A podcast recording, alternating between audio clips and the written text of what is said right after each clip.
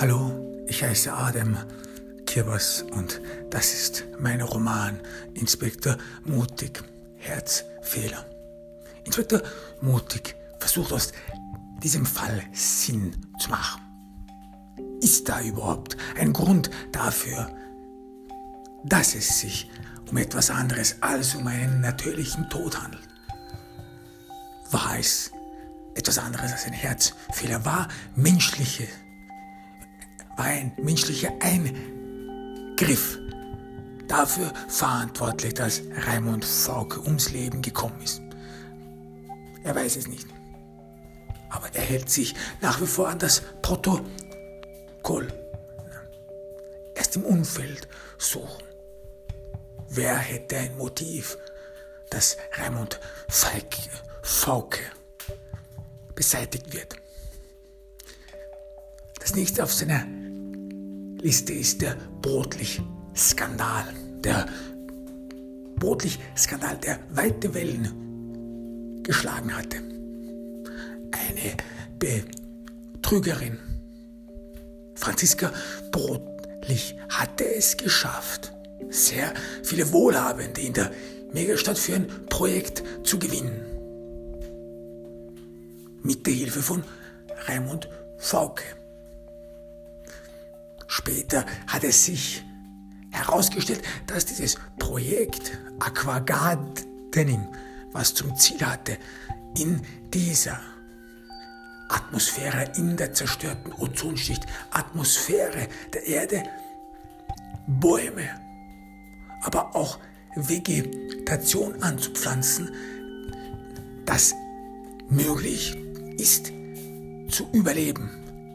Eine genetische genetisch veränderte Vegetation, dass es schaffen sollte, in dieser neuen Erde unter diesen Bedingungen die Wüste um die Megastadt wieder fruchtbar zu machen. Viele haben darin investiert und viele haben auch da etwas verloren. Vielleicht ist da etwas geschehen. Vielleicht hat jemand zu viel verloren. Sowas geschieht selbstverständlich auch.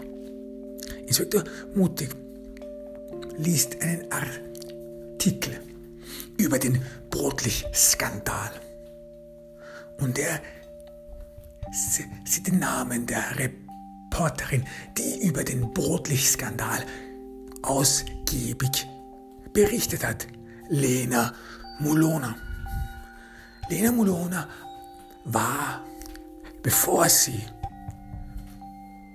bevor sie den,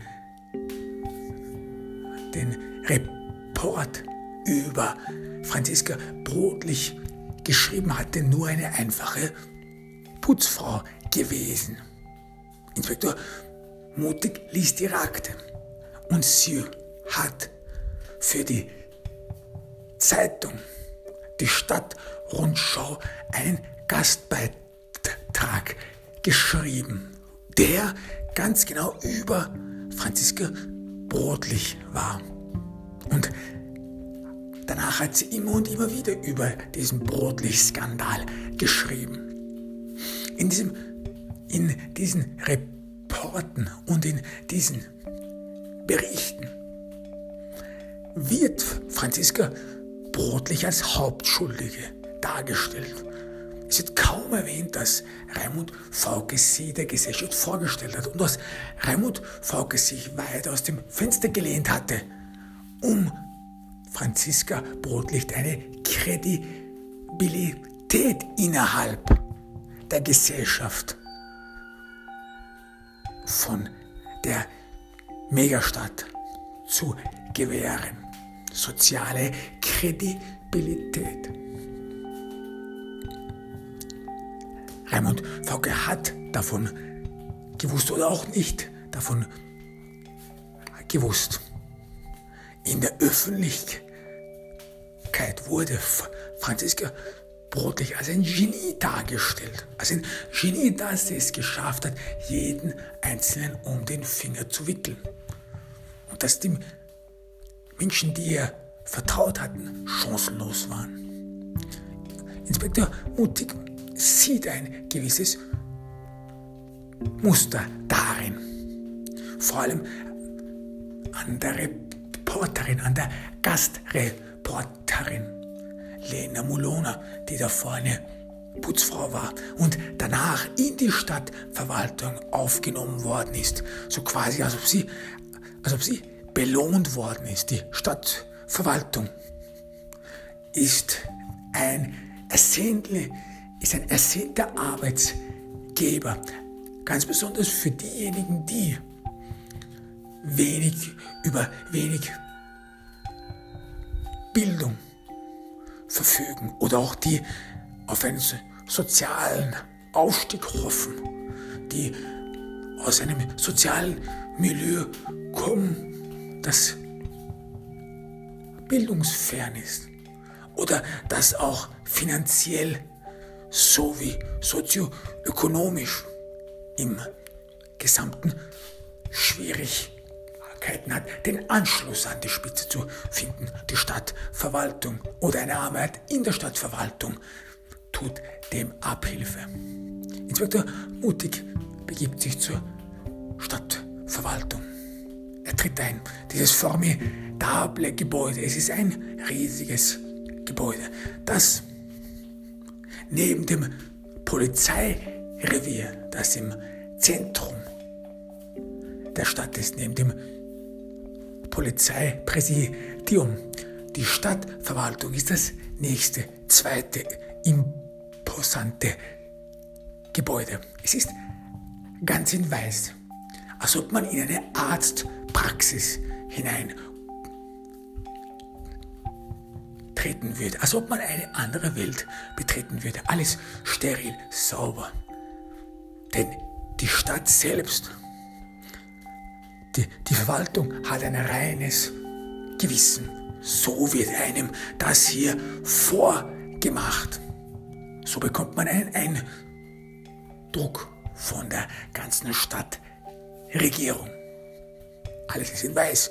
Nichts liegt herum. Nichts ist unordentlich. Alles hat seine Struktur. Alles ist neu, modern. Und einem Menschen wird sofort, sobald er die Stadtverwaltung betritt, sofort ein Gefühl vermittelt, dass man hier alles unter Kontrolle hat. Nichts wird dem Zufall überlassen. Und jeder, der selbstverständlich davon gehört hat, dass die Stadtverwaltung sehr gute Techniker hat, die besten in der Stadt, Techniker, die es wissen, geheime Kameras aufzustellen.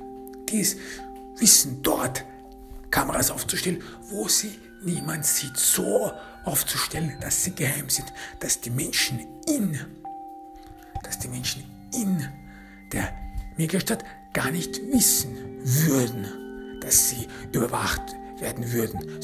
Selbstverständlich weiß jeder oder ahnt jeder, die Mehrheit, zumindest in der Megastadt, dass sie überwacht werden.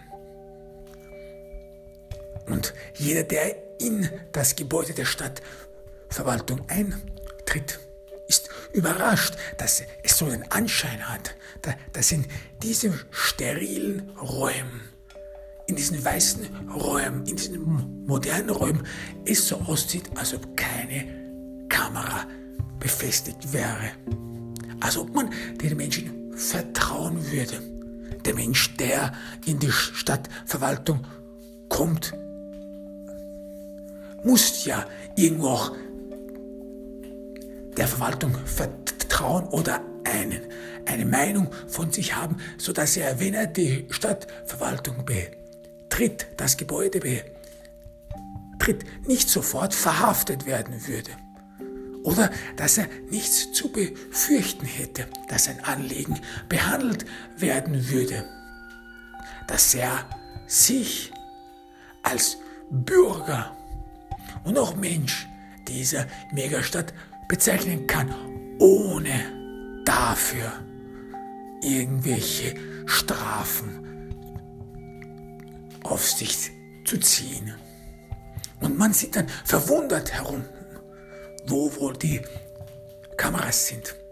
Und auch wenn man irgendwie beruhigt zu sein scheint oder so, soll ein Gemütszustand vermittelt werden. Nichtsdestotrotz lässt das jeden in einem Unwohlsein zurück. Denn man ahnt oder glaubt, dass, dass in der Stadtverwaltung vortreffliche Techniker sind, die es schaffen, eine Kamera so in der Wand zu verstecken, dass sie wahrscheinlich vor einer vor der Nase von jemandem ist und dieser jemand merkt es nicht einmal.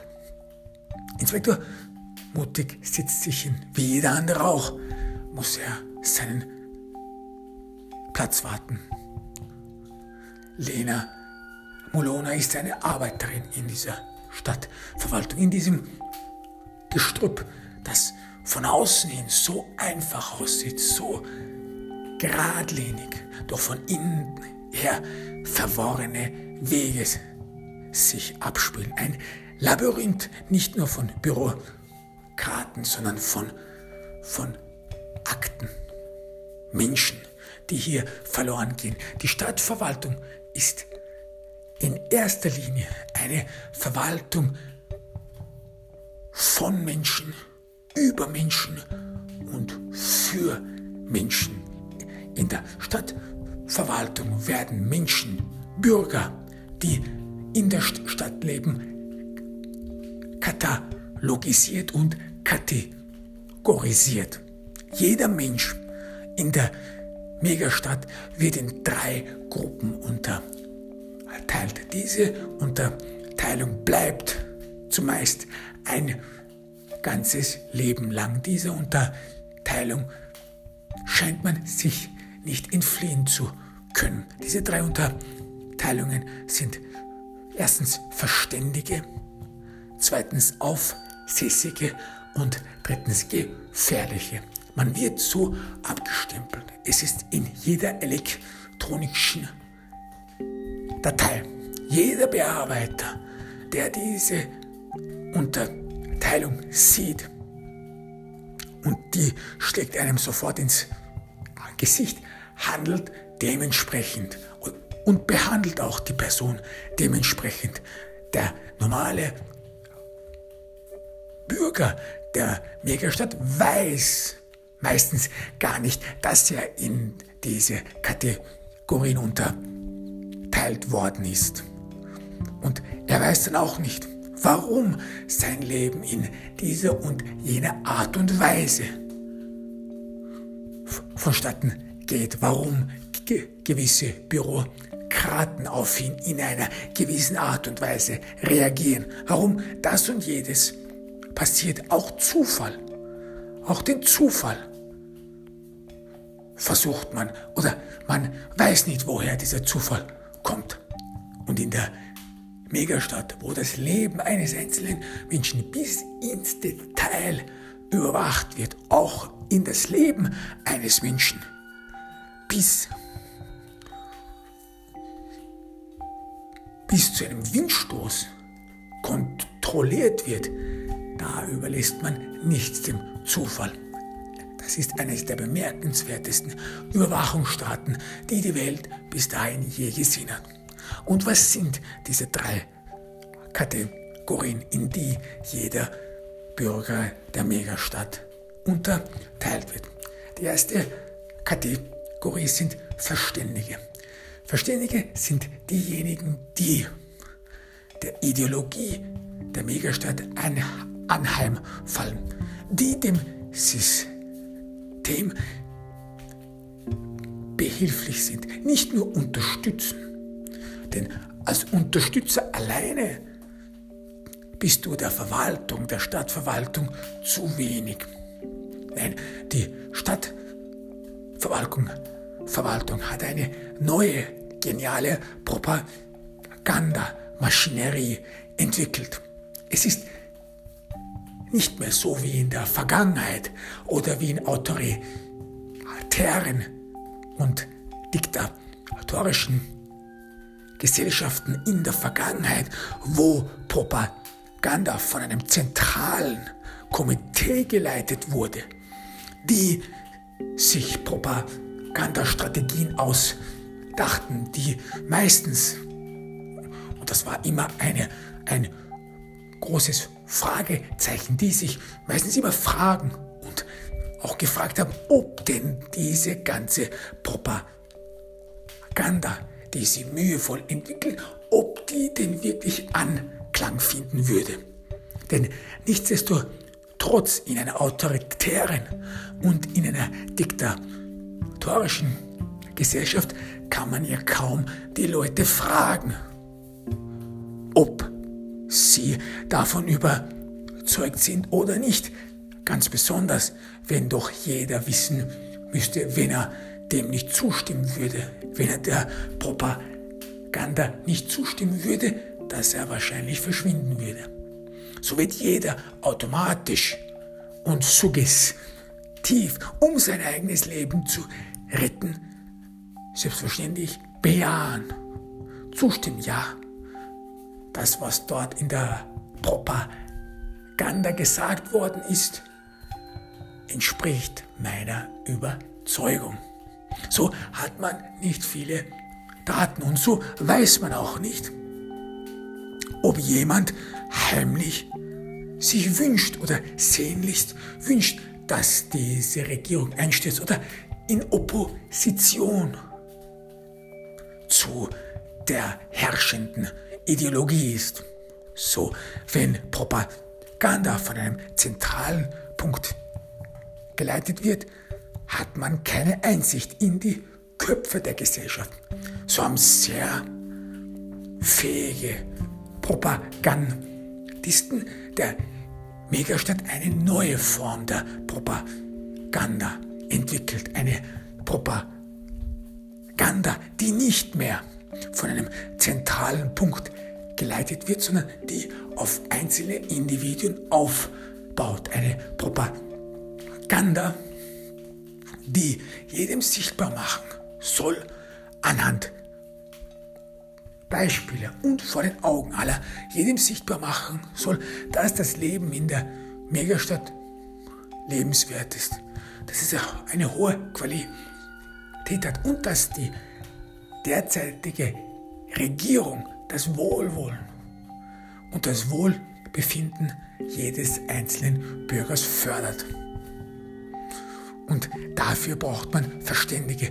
Verständige, die nicht nur das System unterstützen, es verstehen und bejahen, wobei verstehen immer, immer bedeutet, die Propaganda abzunicken, sondern dass diese Verständigen auch dazu beitragen, dass dieses Gedankengut, dass die Regierung, der Genossenschaftsbund, der Stadtregierung etwas Gutes hat, dass es positiv sei. Deswegen ist es wichtig, dass Verständige Freunden und Familienmitgliedern davon berichten.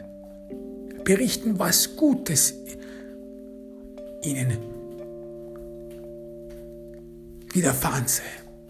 Darüber berichten, dass man in der Stadtverwaltung nette, anständige Menschen getroffen hätte, die das Problem sofort verstanden, kompetente Menschen, die einem dabei behilflich seien, dieses ganze Gestrüpp zu entwirren. Verständige, die auch scheinbar jeden Tag gute, freundliche Menschen und Vertreter der Stadtregierung sowie der Stadtverwaltung, aber auch der Polizei treffen, die auch dabei dann helfen, ein gewisses Bild des Genossenschaftsbundes zu vermitteln. Es ist also der Fokus auf Mundpropaganda. Und die Stadtverwaltung und auch der Geheimdienst, die Stadtsicherheit verwendet sehr viele Ressourcen, um diese Mundpropaganda Propaganda dann auch zu verwirklichen.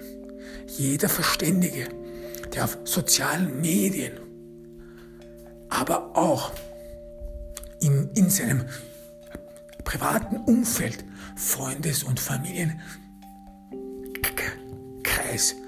positiv über die Stadt redet, auch in seinen privaten vier Wänden, wo er glaubt, er oder sie würde nicht überwacht werden. Auch dort, wenn die positiv über die Stadt reden, über die Megastadt und ihre Verwaltung, dann werden diesejenigen auch belohnt. Aber selbstverständlich heimlich belohnt, denn man will ja offiziell, hat man ja keine Agenten innerhalb der Bevölkerung. Es gibt offiziell keine zivilen Agenten. Und wenn man es genau nimmt, gibt es ja die auch nicht. Denn viele Verständige, die Mehrheit, die wissen gar nicht, dass sie in, direkt durch, ihr, durch ihre Mundpropaganda, auch, auch wenn sie nur über einzelne Personen innerhalb der Stadtverwaltung, innerhalb der Polizei und des, und des Genossenschaftsbundes positiv berichten, dass sie dabei schon helfen. Die Propagandamaschinerie der Megastadt in Fahrt zu bringen. Das sind Agenten, Propagandaagenten, die das gar nicht wissen, die heimlich, aber auch offen dabei helfen, dass der Genossenschaftsbund ein An Klang innerhalb der Gesellschaft hat. Verständige sind eine wichtige Ressource innerhalb der Megastadt und Psychologen. Innerhalb der Stadtverwaltung, denn es werden Psychologen verwendet, nicht unbedingt Geheimdienstagenten der Stadtsicherheit, sondern Psychologen geben geben sich mit Verständigen ab, geben denen Hilfe, Hilfestellung, aber geben sich auch oft als Freunde aus. Ganz besonders, wenn es, ein, wenn es sich um einen sehr wichtigen Verständigen handelt. Einen wichtigen Verständigen zum Beispiel, der auf den sozialen Medien sehr viel dazu beiträgt, dass die Stadtverwaltung, aber auch die Stadtregierung positiv rezipiert wird. Diese Verständige haben meistens innerhalb deren Freundeskreis zumindest einen Psychologen, eine Psychologin, die dabei hilft, verdeckt operiert und dabei hilft, dass der Verständige seine gute Arbeit weiterführt und die und Mundpropaganda betreibt. Die zweite Kategorie von Menschen, die innerhalb der Stadtverwaltung katalogisiert werden, sind Aufsässige. Aufsässige sind diejenigen, die entweder durch ihren Lebensstil, durch ihre Lebensvorstellungen und Einstellungen, aber auch durch ihre materiellen Ressourcen und sozioökonomischen Verhältnisse, sprich soziale Lage, Mittelschicht und dergleichen, die durch ihr soziales Milieu dazu verleitet werden könnten, könnten Möglichkeitsform in der Zukunft der Stadtverwaltung, aber auch der Stadtregierung schädlich zu werden oder auch gefährlich zu werden.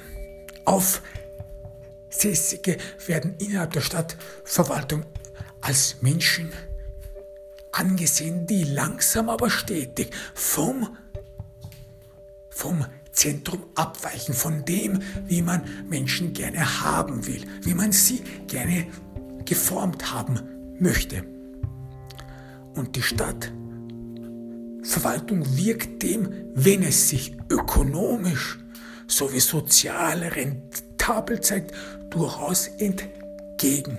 Denn die Stadtverwaltung und die ganze Stadtregierung hat es, hat eines verstanden, dass wenn man Präventivmaßnahmen anwendet, Präventivmaßnahmen wie, dass man von vornherein verhindert, dass Menschen sich gegen die Stadtregierung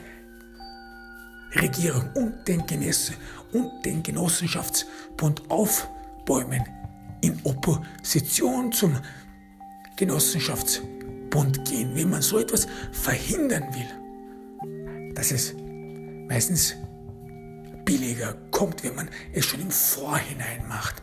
Dass man zum Beispiel nicht später erst durch die Polizei und die Stadtsicherheit den Effekt dieser Opposition dann behandeln mu muss, wenn schon Leute geboren und eine politische Meinung sich gebildet haben, die in Opposition zum Genossenschaftsbund steht. Wenn man erst dann beginnt, diese Menschen oder sich mit diesen Menschen zu befassen, ist es schon zu spät und es kommt dem Staat sehr teuer. Es ist daher billiger, schon frühzeitig zu reagieren, frühzeitig gewisse Tendenzen innerhalb der Bevölkerung mit Maß zu regeln, dort einzugreifen, den Lebensstil von Leuten zu beeinflussen. Selbstverständlich hat das alles seine Grenzen. Es gibt ein gewisses Pensum, finanzielles, materielles Pensum, wie weit jeder Sachbearbeiter und so heißen dann diejenigen, die für Aufsässige zuständig sind, wie weit jeder Sachbearbeiter gehen darf, um die verdorbene Seele eines jeden Aufsässigen zu retten. Es gibt einige, die sogar zu Drogen zurückgreifen, nur um Konformität innerhalb der Regierung innerhalb der Megastadt zu gewährleisten. Und Aufsässige sind meistens diejenigen, die finanziell besser dastehen, die Möglichkeit haben, quer zu denken, nicht so wie Verständige, sehr viele, fast zwei Drittel aller Verständigen kommen aus einem kommen aus der Unterschicht, haben wenig Möglichkeiten, eine andere Alternative als zu der Stadtregierung und zum Genossenschaftsbund aufzubauen. Denn der Genossenschaftsbund ist ja im Dienst des einfachen Mannes. So stellt er sich das vor. Und das sind ja so, wenn man, wenn man so will, die Nutznießer dieses Themes, wobei das auch nur nichts anderes als Propaganda ist.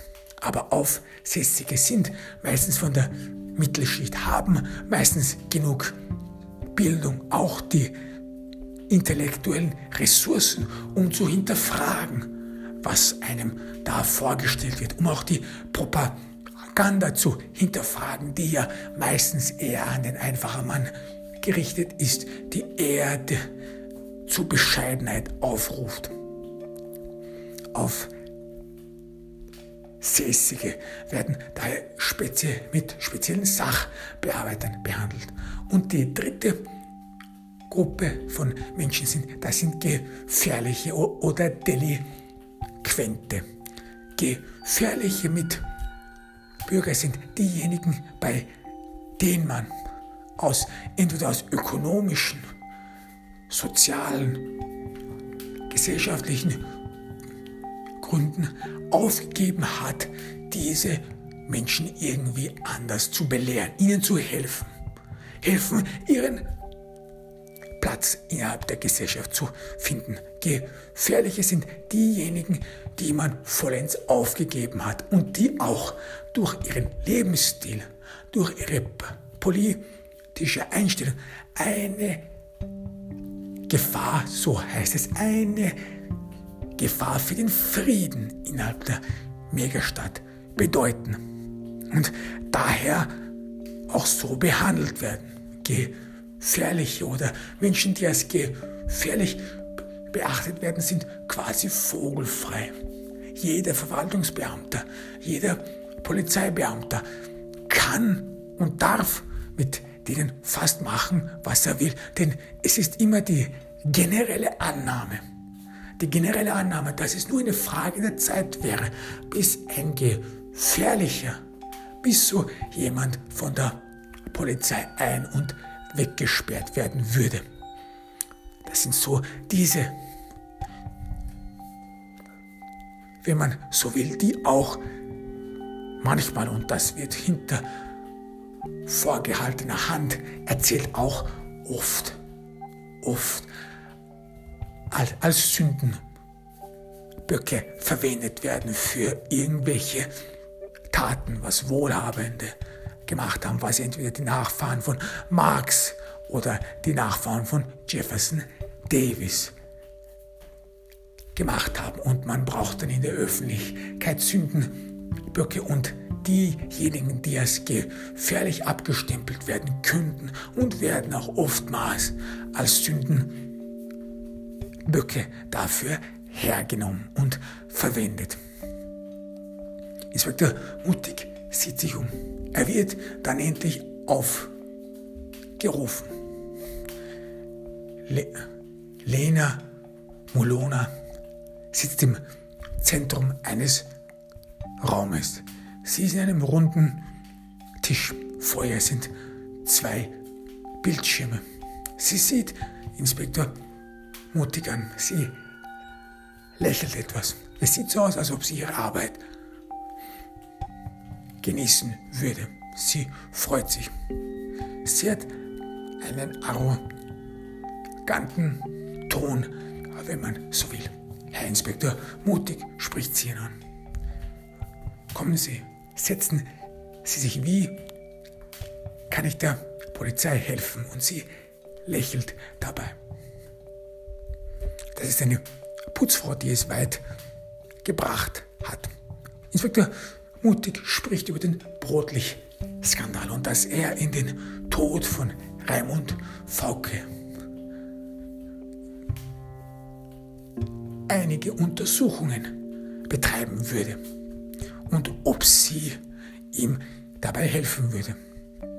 Lena Mulona strahlt über das ganze Gesicht und bejaht, selbstverständlich werde ich der Polizei mit allem helfen, was mir möglich ist.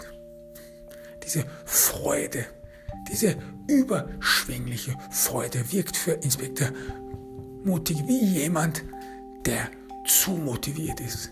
Jemand, der eine Gefahr für andere ist, der auch bereit wäre, jeden Einzelnen ans Messer zu liefern. Deswegen ist Lena Molona alleine. Sie ist im Zentrum auf einem, sie sitzt, sie sitzt auf einem Tisch, der nur für eine Person vorgesehen ist. Sie ist so eine Art Kontrolleurin innerhalb der Stadtverwaltung.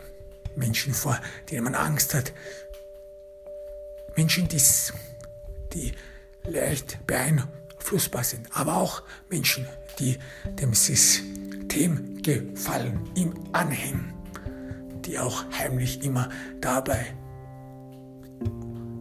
nicht nur heimlich, aber auch öffentlich dabei behilflich sein, sind, die das System erhalten und es auch erhalten können. Lena Molona erzählt darüber, was in dem Brotlichtskandal geschehen war. Sie spricht wieder wie in den Nachrichten und in den Reporten der Stadtrundschau darüber, dass Franziska Brodlich sehr intelligent war. Sie gibt teilweise wortwörtlich diese Zeitungsberichte wieder. Als ob sie es auswendig gelernt hat. Sie war davor Putzfrau gewesen.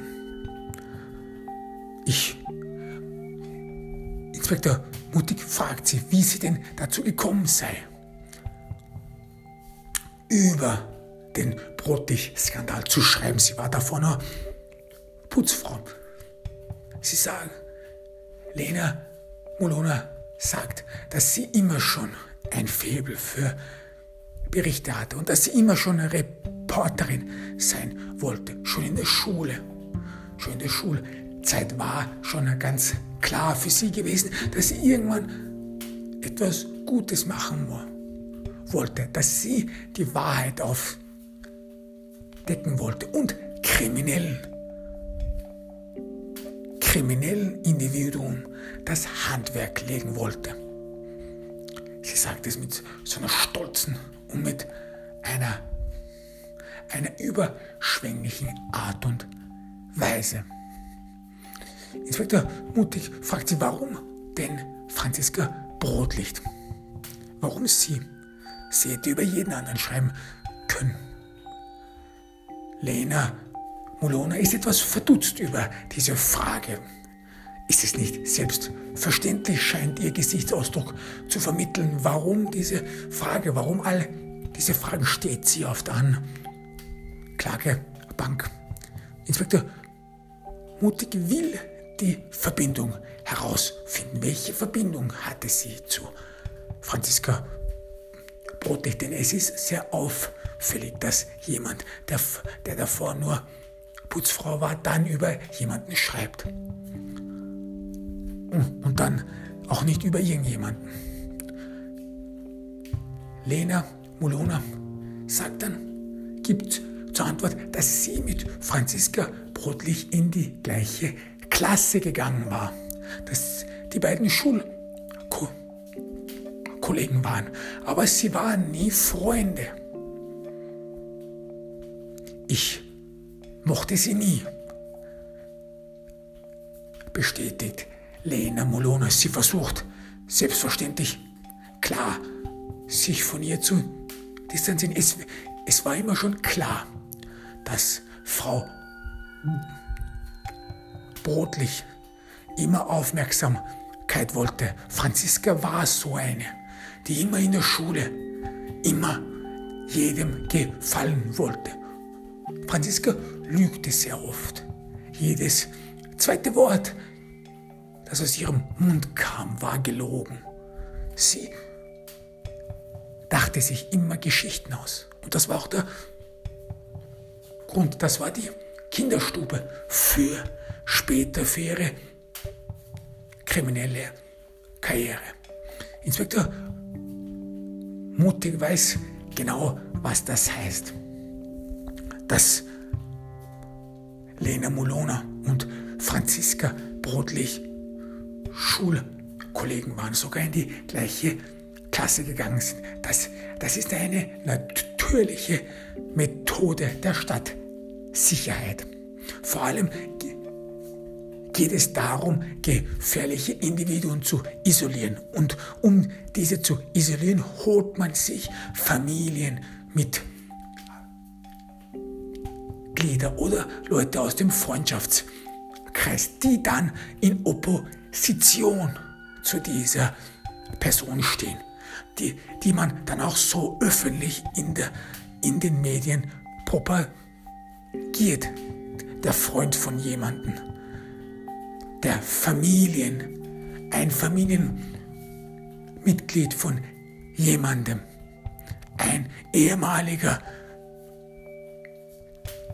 Geliebte, eine, ein ehemaliger Geliebter, eine ehemalige Geliebte, ein Verflossener, der beste Freund. Die sind diejenigen, die gegen die Person aussagen, die öffentlich aussagen, die in den Medien und auf den sozialen Medien gegen die Person aussagen, die auch bestätigen, dass diese Person fehl geleitet ist, dass diese Person gefährlich ist. Nun, welchen Grund hat das? Warum holt man sich enge Familien, enge Freunde, Schulkollegen, ehemalige, verflossene, Ex-Geliebte und Familien mit Glieder? Warum holt man sich diese Menschen und versucht sie gegen jemanden aufzuhetzen und gegen den jemanden auszusagen? Der Grund ist der, dass man versucht, jeden Menschen, der als delinquent und als gefährlich angesehen wird, zu isolieren. Man will jedem vermitteln, dass das nur ein Einzelfall ist. Es ist nicht nur das Interesse, das ist nicht nur im Interesse der Stadtsicherheit, um etwas oder jemanden nur als Einzelfall darzustellen. Das ist nur einer von vielen. Alle anderen sind schon konform. Nein, das ist auch im Interesse der Menschen und des Umfeldes der einzelnen Personen. Vor allem diejenigen, die als Verräter dargestellt werden. Niemand will als Verräter in einer autoritären und in einer diktatorischen Gesellschaft abgestempelt zu werden. So, wenn Familienmitglieder und Freunde gegen einen Verräter, sogenannten Verräter aussagen, ist das eine Art Schutz für die, eine Art Befreiungsschutz. Man bestätigt dann hin, zusätzlich, dass das, dass man mit dem Verräter, der durch Zufall ein ehemaliger Freund, Freundin oder auch ein Familienmitglied ist, dass man mit dem nichts zu tun hat, dass man unschuldig ist. Denn es passiert auch sehr oft, dass in der Stadt Leute verurteilt werden, die mit irgendwem verwandt sind, von denen man annimmt, dass sie auch kriminelle Tendenzen hätten, eine gefährliche kriminelle Energie hätten, die gebündelt werden müsste, die unter besonderer Aufsicht genommen werden müsste. Es ist eigentlich sehr, sehr üblich, dass Verwandte und Familienmitglieder von Verrätern, Verrätern, die vom System als Verräter angesehen werden, dass auch die als gefährlich abgestempelt werden. Das sind deren Akte, obwohl sie noch nichts getan haben, obwohl sie eigentlich noch Kinder sind, dass man in deren Akte das Wort gefährlich stempelt. Und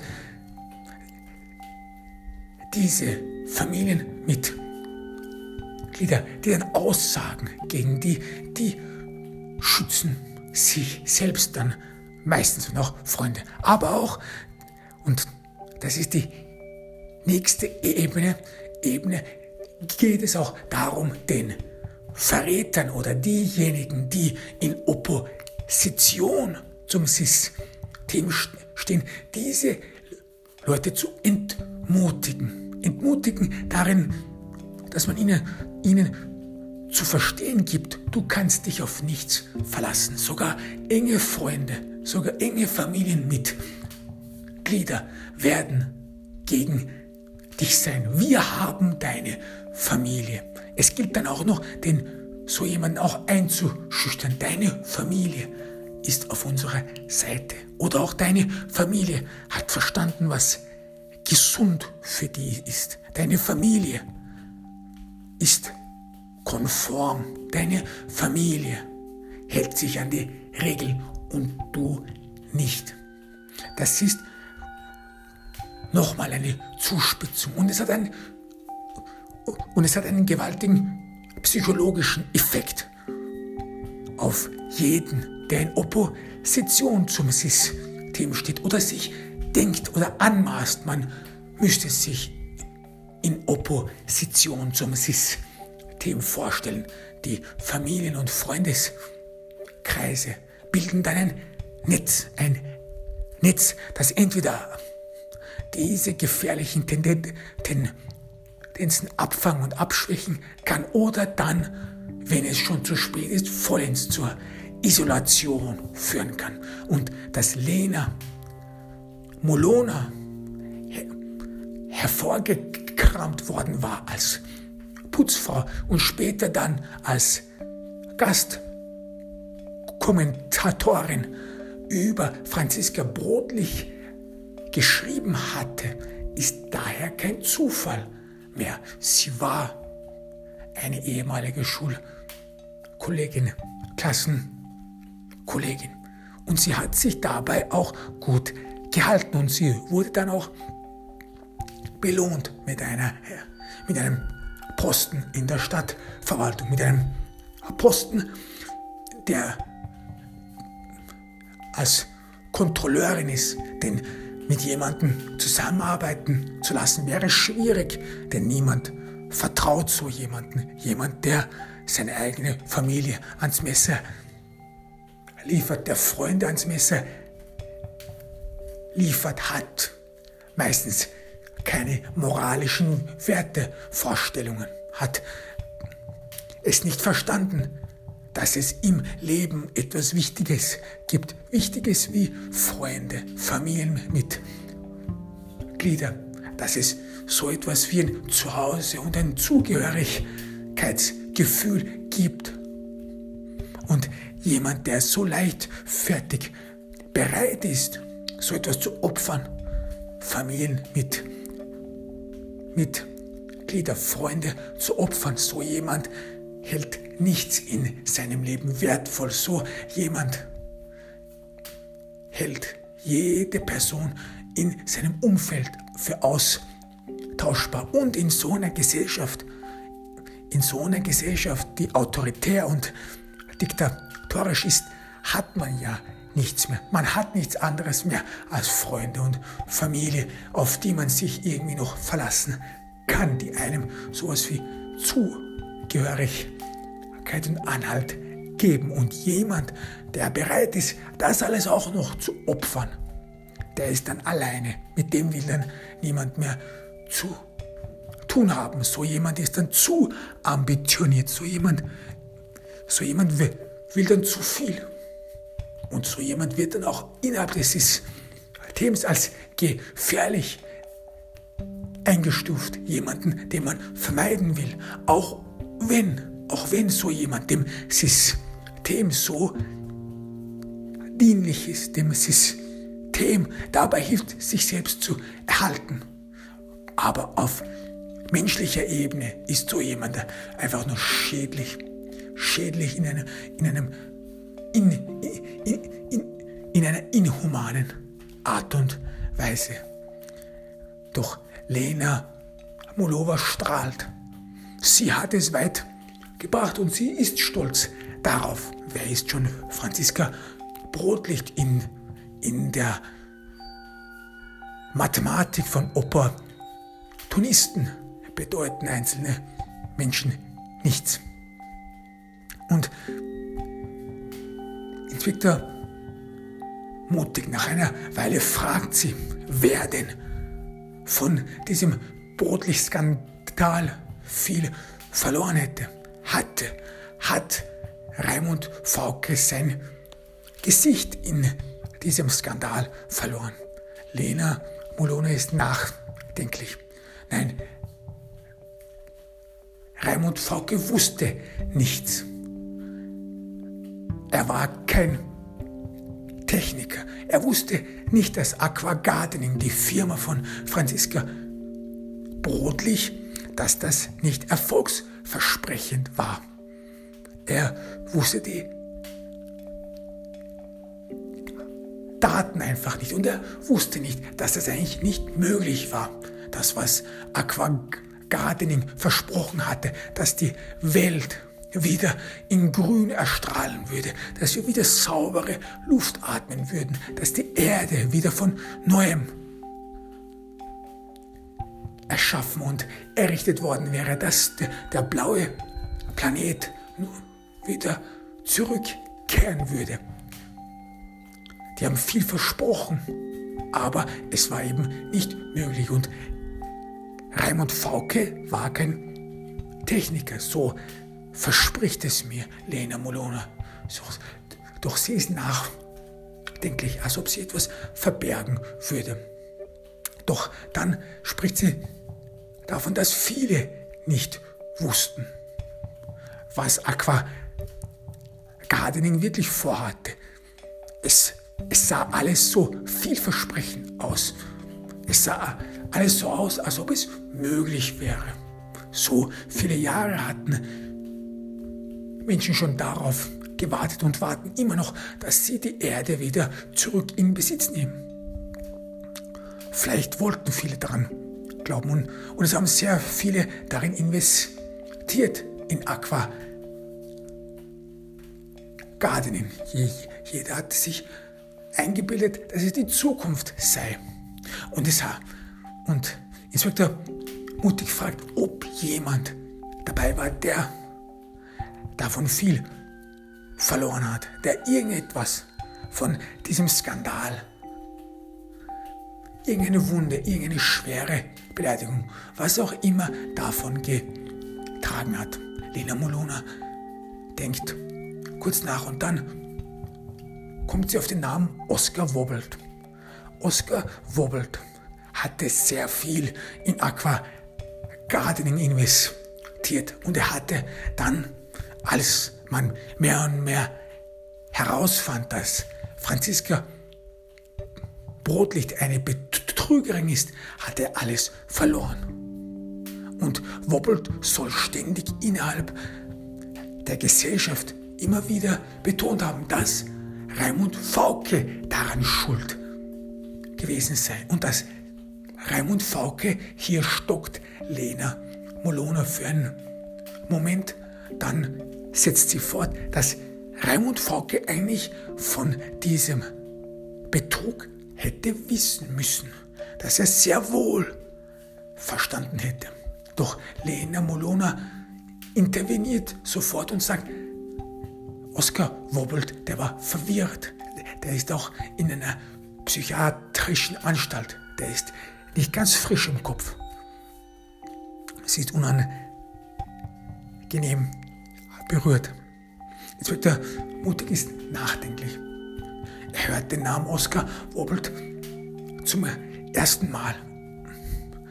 Und wie war er? Warum sollte, warum gerade er und nicht alle anderen? fragt Inspektor Mutig. Lena Molona erwidert, Oskar Wobbelt ist der Sohn von Ferdinand Wobbelt. Ferdinand Wobbelt war ein, ein bedeutender Industrieller. Er war ein bedeutender Industrieller der Megastadt, der bei seinem Tod seine Firma der Megastadt zum Geschenk gemacht hatte und seinen Sohn und einzigen Erben Oskar nur mit einem mageren Vermögen abgespeist hatte. Das war die Stachel im Fleisch. Das war das Stachel, äh, der Stachel im Fleisch von Oskar Wobbelt. Und er wollte dieses verlorene Vermögen wieder gut machen und das wenige Geld, was er von seinem Vater Ferdinand geerbt hatte, innerhalb weniger Zeit verdoppeln und verdreifachen. Und da hat sich ihm Aqua Gardening für ihn angeboten und er soll sich davor informiert haben, ob es eine sichere Sache sei. Und Raimund Fauke hätte ihm vergewissert, mehrmals, dass Aqua Gardening die Zukunft sei und dass die Erde durch diese neue Prozedur, durch diese neue gentechnisch veränderten Pflanzen wieder fruchtbar gemacht werden. Könnte, das entgegen der zerstörten Ozonschicht und der zerstörten Atmosphäre und dem hohen CO2-Gehalt innerhalb der Luft diese Pflanzen existieren und überleben können, dass die auch wenig Wasser brauchen und das Wasser von der Erde entnehmen würden, auch obwohl die Erde schon trocken sei und auch obwohl alles rundherum nur mehr Wüste sei. Es wäre möglich gewesen und Oskar Wobelt hätte Raimund Fauke vertraut. Ich frage Lena Mulona, ob denn Raimund Fauke irgendeinen Grund gehabt hätte, Oskar Wobelt irgendwie zu betrügen. Sie ist nachdenklich. Diese Frage hat Lena Mulona geschockt. Absichtlich fragt sie, aber es haben doch sehr viele Leute Geld verloren. Sie ist verwundert und verdutzt, als ob sie die Frage von Inspektor Mutti gar nicht verstanden hätte. Jemand versucht absichtlich oder hat das absichtlich gemacht, wohlwissend. Inspektor Mutig sagt dann nach einer Weile, was ist dann geschehen? Naja, na, nachdem Oskar Wobelt alles verloren hatte, sein ganzes Vermögen und das Zukunft seiner Kinder auf dem Spiel stand, hätte er sich für immer Rache geschworen und er konnte es einfach nicht lassen. Er soll immer und immer wieder in der Öffentlichkeit darüber gesprochen haben, dass Raimund Fauke sehr wohl über dieses, über diesen Betrug gewusst hatte. Und es war für viele so richtig unangenehm, denn die Leute, die auch dabei etwas verloren hatten, hatten ihren Frieden damit gemacht. So etwas passiert. Es bedeutet ja auch Wirtschafts-, es bedeutet ja auch eine Investition, ein Risiko eingehen. Und Lena, Lena Molona wirkt so, als ob sie diese Antworten vorbereitet hätte, als ob sie in Gedanken diese Antworten hinunterliest. Es heißt Wirtschaftsrisiko, Investition, so etwas geschieht Deswegen soll man auch nicht mit beiden Füßen die Tiefe eines Flusses überprüfen und dergleichen. Also alles diese Sprüche, die innerhalb des Wirtschaftsfachjargons vorhanden sind. So, was ist dort wirklich geschehen, fragt sich Inspektor Mutig. Dann nach einer Weile Dank der Lena Molono für ihre Kooperation. Lena Molono strahlt wieder über das ganze Gesicht. Sie, sie steht auf, voller Stolz. Selbstverständlich helfe ich der Polizei. Und wenn immer Sie Fragen haben, Sie können jederzeit bei mir vorstellig sein. Sie wirkt wie jemand, die kein Leben hat und die ihr ganzes Leben, alles, was sie haben könnte, für diese Stadtregierung, für den Genossenschaftsbund geopfert hat. Inspektor Mutig bedankt sich bei Lena Molona und verlässt das Büro. Und er hat ein merkwürdiges Gefühl im Bauch.